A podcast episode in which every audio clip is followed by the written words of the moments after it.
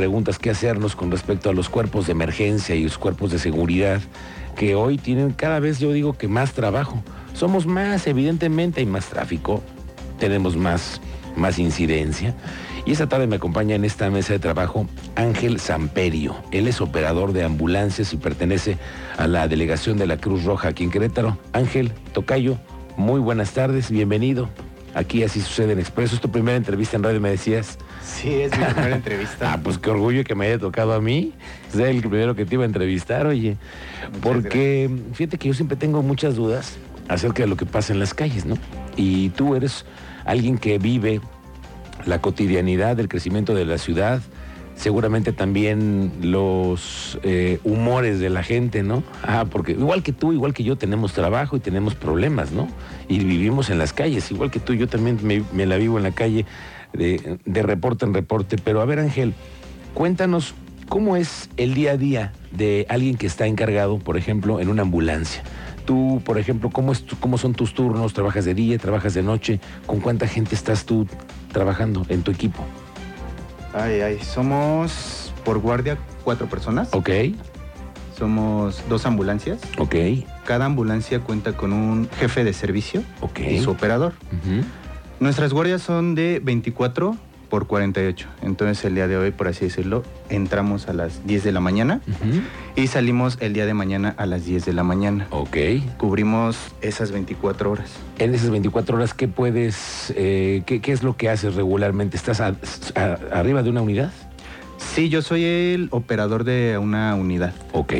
Tu responsabilidad es lo que llevas, eh, además de, de tus compañeros, y esta eh, adrenalina que debes de controlar muy bien, me imagino, ¿no? ¿Cómo te capacitan para eso? ¿Cuánto tiempo estudiaste para poder hoy tener en tus manos una responsabilidad así? Mira, primero tienes que cursar el, técnico en urgencias médicas, nivel básico. Posteriormente tú tienes que recibir una capacitación que es el COBE, el, conducción de, operación de vehículos de emergencia. Ok, ¿es un, como una certificación? Sí, es, un, es una certificación, te entregan una, más una constancia que un certificado. Ok.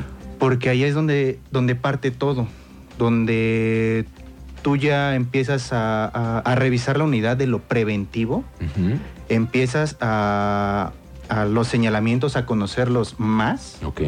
Este, eh, el uso de los códigos, el uso de, la sirena.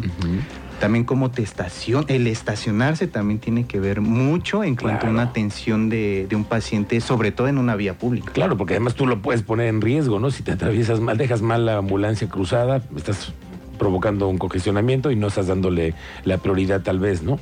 Oye, ¿y cuánto tiempo te lleva a estudiar esto?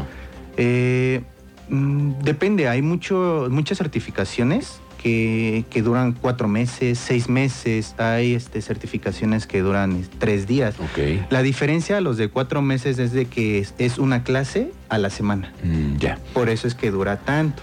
Ok, Ángel, cuando tú decides estar en la Cruz Roja, es, ¿qué es lo que a ti te llama la atención de todo esto? Porque ah, para traer los logos, que hay que saber portarlos y tenerles el respeto que, se merecen y poder formar parte de la Cruz Roja no es tampoco tan fácil, ¿no?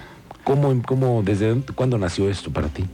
Para mí nació, ahora sí que desde que era niño. Es verdad. sí, desde ahí partió, porque originalmente yo quería ser médico militar. Ah, ok. Por desgracias de la vida, este, no pude acceder a, esa nivelación de médico militar. Pero a mí siempre me llamó mucho la atención el portar un uniforme, el tener cierta disciplina. Este, y empezaron a, meterme ese, ese, clavito en la cabeza de, a ver, métete de paramédico, métete de paramédico. Y, entré de paramédico y me llamó mucho la atención la disciplina, eh, el cómo la empatía que tú tienes con las demás personas. Ok. Este, el servicio. Claro, eso es te voy a decir, el servicio, porque ya te, que tú traes el logo de la Cruz Roja, la gente se acerca a ti, te tiene confianza, son los de la Cruz Roja, ¿no? Hay eh, como cierto respeto, pero también para ti es una oportunidad para dar el servicio que tú quieres dar, que es por lo que tú estás en una institución así, ¿no? Sí, claro, o sea, muchos entramos de voluntarios, yo sigo voluntario Este, y ese, ese cariño de prestar un servicio sin recibir nada a cambio. Este, para mí es algo muy, muy, muy padre. Me llena, cada vez que voy a cubrir una guardia, me llena de emoción. Digo, ay, por fin voy a, voy a poder echar este, estas ganas a, cubrir un servicio, este, ayudar a la población, aunque sea mm, algo pequeño, sí, sí, sí, sí. pero poder este, ayudarlos, incluso escucharlos eh, cuando se acercan de, ah, mira, mamá, un paramédico. Oye, ven, conoce la ambulancia, ¿no? Sí. Y hay esa oportunidad siempre, ¿no? Además son ustedes muy abiertos. Siempre que platico con la gente de la Cruz Roja, la verdad es que también no sé si los capacitan para ser tan empáticos con, la gente, pero, pero creo que la mayor parte de, la, de, los que hemos entrevistado aquí son muy buena onda, igual que tú, Ángel. Oye, y cuéntanos de las experiencias que vives hoy cuando andamos en el tráfico. Hoy que ahorita nos están escuchando mucha gente, mucha, que seguramente tú quisieras sensibilizarlos y hacerles ver lo que tú llevas en la responsabilidad cada vez que tienes que tener los códigos encendidos y la torreta abierta, que vienes en Bernardo Quintana o en 5 de febrero y que tú quisieras que haya alguien que por favor escuchara tu plegaria para que se hicieran a un lado, ¿no? A ver, cuéntanos, ¿qué, tan difícil es hacerlo? Úchale, si es algo complicado, este, como bien lo decías. Este, a veces es el, la adrenalina que tenemos. Que tienes que controlar también, sí, ¿no? Tú vienes escuchando, déjame decirte, tú vienes escuchando lo que está pasando en, la ambulancia detrás. Si digamos que viene una emergencia, que urge llegar al hospital o que van en traslado, tú vienes escuchando eso que de pronto puede incrementar tu adrenalina. Eh, sí y no. A ver. Sí, porque no, mi parte como operador es ayudar a mi jefe de servicio en cuanto a la atención. Entonces yo subo a mi paciente a la ambulancia, entonces yo ya tengo una percepción de cómo está el paciente. Ok, tú ya sabes más o menos en qué va, cuál es el, grado de peligrosidad de, su enfermedad, digamos, ¿no? Ajá. Y no porque yo voy concentrado, ahora sí que zapatero a sus zapatos y yo voy concentrado en la, en la conducción. Ya, este, si mi jefe de servicio dice, oye, eh, San Pedro, ¿sabes qué? Frénate, voy a, canalizar a mi paciente, ah, me freno. Ok. Pero en hay ciertos tramos o, ciertos momentos en los que yo no estoy consciente de, cómo va mi paciente, más que cuando yo lo subí a la, a la unidad. Ok, y más o menos... Eh, digo, yo sé que no hay un promedio, me, imagino, de traslado, ¿no? Pero una ambulancia está siempre cerca de un hospital, de un, de un lugar en donde puede recibirse atención de otro, de otro nivel más o menos cuánto tiempo, qué, te lleva a ti un traslado? Ay, una pregunta difícil. Pero sí, es que te imagino que también las horas, el momento, las circunstancias, todo tienen que ver, ¿no?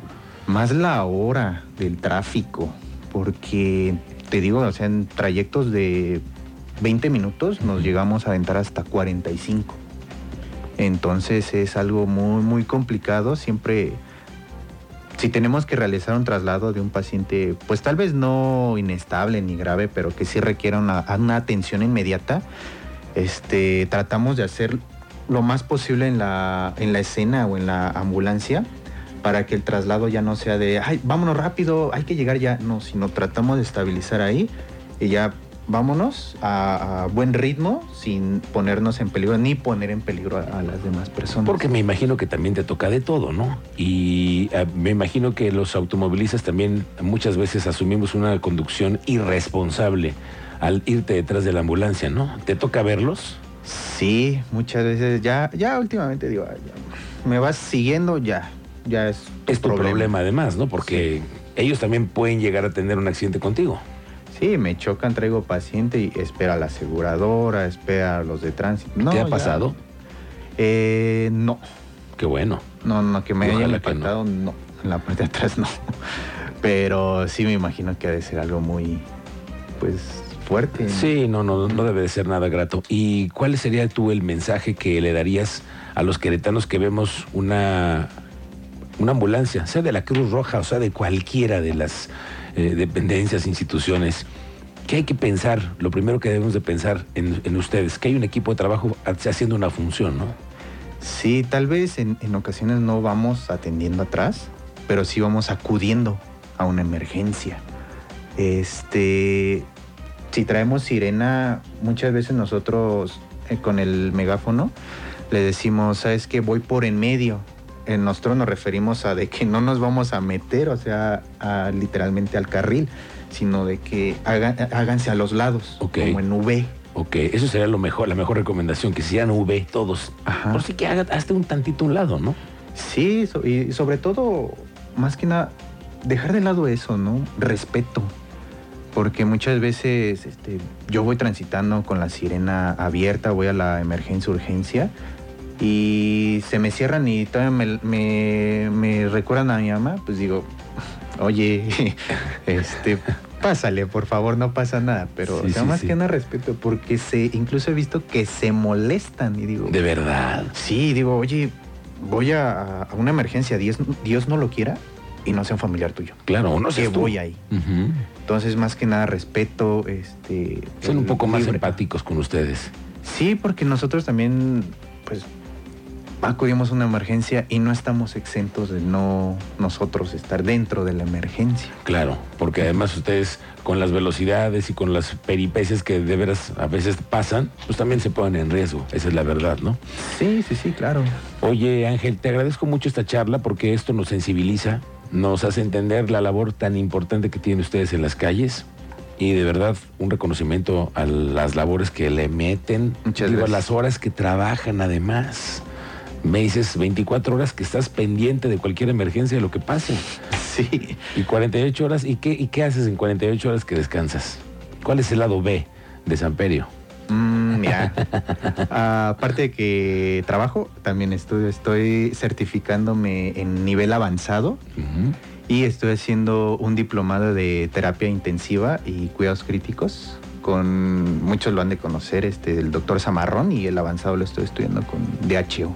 Ah, muy bien. Pues enhorabuena, que bueno que te sigas eh, preparando y que sigas siendo parte de esta benemérita Cruz Roja a la que le tenemos tanto respeto y cariño. te agradezco mucho que hayas venido a platicar con nosotros, Ángel. Mucho gusto y muchas gracias. Ángel Samperio, él es operador de la Cruz Roja en Querétaro. Son las 2 de la tarde con 20 minutos. Ahí viene el teniente Mérida que trae el reporte de lo más importante y de lo más reciente. Estamos de vuelta después de la pausa.